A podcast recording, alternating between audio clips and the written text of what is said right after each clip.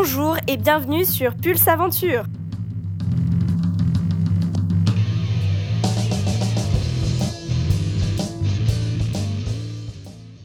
Aujourd'hui, premier épisode de la web-série consacrée aux techniques en escalade de bloc à Fontainebleau.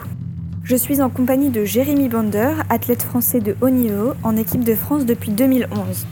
Nous sommes actuellement au Bacuvier, au pied de la Super Presta, une dalle 7B+, ouverte par Jean-Michel Gosselin. Le sujet d'aujourd'hui est la pose des pieds. Toutes les photos sont disponibles dans la barre de description du podcast. Bonne écoute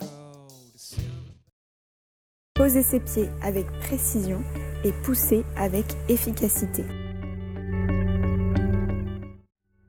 Poser ses pieds avec précision, oui, c'est hyper important. Si on pose mal son pied, euh, dès qu'on va commencer à pousser dessus et à, faire un effort vers le haut, euh, s'il n'est pas bien posé, ben, c'est là où c'est possible qu'on déjà un chute et qu'on se refasse un peu toute la tête contre le, mur.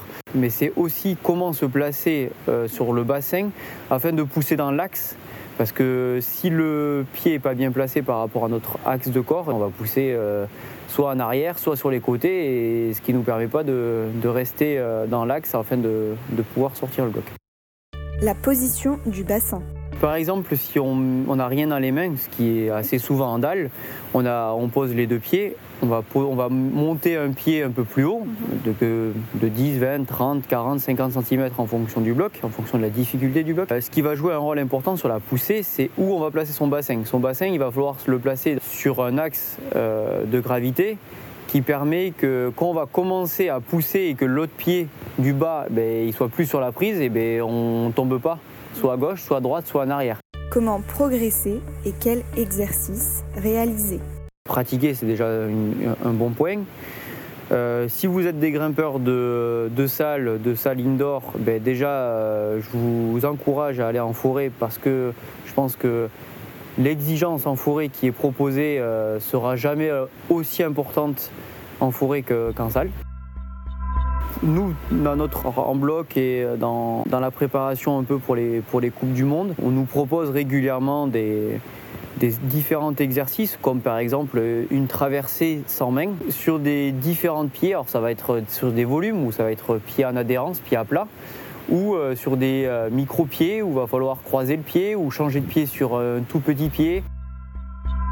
C'est qu'on va pas utiliser que la pointe de pied en escalade, on va utiliser aussi son talon pour pouvoir s'asseoir dessus, euh, mettre le pied au-dessus de la tête, tirer avec le talon, parce que mettre la pointe euh, sur une prise qui au-dessus de notre tête, c'est un peu compliqué. Du coup, faire des exercices aussi de pose de talon ou de contre-pointe, c'est aussi intéressant et euh, c'est ce qu'il faudra progresser. Les secrets de la réussite sur une dalle. L'escalade reste quand même un sport où c'est pas du tout catégorisé à petit 1, petit 2, petit 3. C'est tellement varié les différentes préhensions, les différentes inclinaisons, les différents styles J'aurais tendance à dire en fonction des morphotypes, vu que si on pousse euh, la dalle au plus loin de son niveau, on n'a quasi rien dans les mains. Du coup, quasi rien, on est exclusivement sur ses pieds. Quelqu'un qui est grand, il va pouvoir se permettre de monter le pied un poil plus haut que quelqu'un qui est petit. Parce que si on commence à avoir le pied trop haut, on va pas pouvoir charger dessus, passer dessus et faire une poussée vers le haut. Par contre, faire des petits mouvements de 20 cm, ça permet d'avoir une poussée moins importante alors des fois, on va prendre le risque de poser le pied sur une prise qui est moins bonne. Et ça nous permet quand même d'avancer. Que la personne qui est un peu plus grande, il va, il va préférer avoir des prises un peu meilleures, un peu plus écartées, où il va quand même pouvoir réussir à pousser et à faire une poussée vers le haut. Respirer, moi je trouve que c'est quand même quelque chose d'important en dalle parce que si on respire pas, qu'on est crispé, on commence à trembler. Du coup, euh, le pied il fait un peu ce que j'appelle la machine à coudre. Alors là, c'est là c'est la chute vers le bas assurée garder sa, lucidité parce que euh, dans le dévers, facilement, on fait un effort conséquent où on va forcer fort avec la partie supérieure du corps. Du coup, ça va nous empêcher de réfléchir, d'avoir des moments de réflexion et tout ça. Par contre, en dalle, vu qu'on a un peu plus de temps de réflexion et tout ça, ben, on commence à stresser, on commence à avoir des doutes, on commence à se poser quelques questions. L'outil technique du grimpeur, le choix du chausson.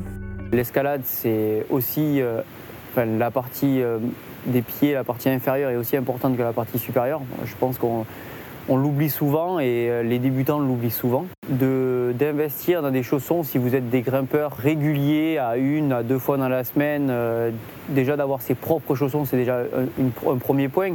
Mais quitte à investir dans ses propres chaussons, commencez à avoir des chaussons un peu de, qualité qui vous permettraient de progresser plus vite en escalade afin d'être plus précis dans votre pose de pied. J'en suis convaincu, ça, ça vous fera progresser plus vite. Pour euh, les personnes qui, sont plutôt des grimpeurs confirmés, on va avoir plusieurs chaussons. On va avoir des chaussons euh, un peu plutôt des tendances souples, des chaussons tendances rigides, euh, avec des contrepointes plutôt marquées, avec des talons plutôt souples ou à, coque. ça, ça va dépendre de différents grimpeurs et surtout de préférences de différents grimpeurs. Maintenant, à vous de trouver la marque qui vous convient, la taille qui vous convient et qui ne pouvez pas trop souffrir. Plus vous allez progresser, vous allez dire oh, ben, le chausson là il n'est pas assez exigeant, je vais essayer de trouver un truc qui me convient un peu mieux. Du coup, vous allez vous tâter, trouver. C'est sûr, c'est pas c'est pas avec votre premier achat que vous allez directement tomber euh, tout juste tout pile dans, dans ce qui est le plus adapté pour vous. Enfin, quel est ton meilleur souvenir sur une dalle à Fontainebleau? En forêt de Fontainebleau, il y a une dalle qui m'a particulièrement marqué, c'est euh, Duel, un 8A qui se trouve à, à, Isatis Cuisinière, qui demande une extrême précision, c'est euh, très très très exigeant. Et je m'étais dit, euh, j'arrive à Fontainebleau, moi j'ai la réputation, je me suis fait la réputation d'être très fort en dalle en 2012 sur une Coupe du Monde parce que je suis le seul à avoir fait euh, un bloc. Et je m'étais dit, euh, ça serait bien que je fasse ce bloc-là parce que ben, c'est de la dalle, c'est ce que j'aime. Et il est hyper connu et j'ai réussi à le faire en 2013. Du coup, j'aurais tendance à dire que poser ses pieds avec précision, respirer, garder une lucidité, oui, c'est hyper important. Un grand merci à Jérémy Bonder pour sa participation à ce podcast. Pour tout savoir de son quotidien, de ses entraînements et de sa vie de grimpeur professionnel, vous pouvez vous abonner à son compte Instagram et liker sa page Facebook. Toutes les informations sont dans la barre de description. Son site internet jeremybonder.com vous permettra également de prendre connaissance de ses performances. A très vite sur Pulse Aventure pour un prochain numéro technique. Je remercie chaleureusement le groupe de musique New West pour la création de musique originale qui anime ces podcasts.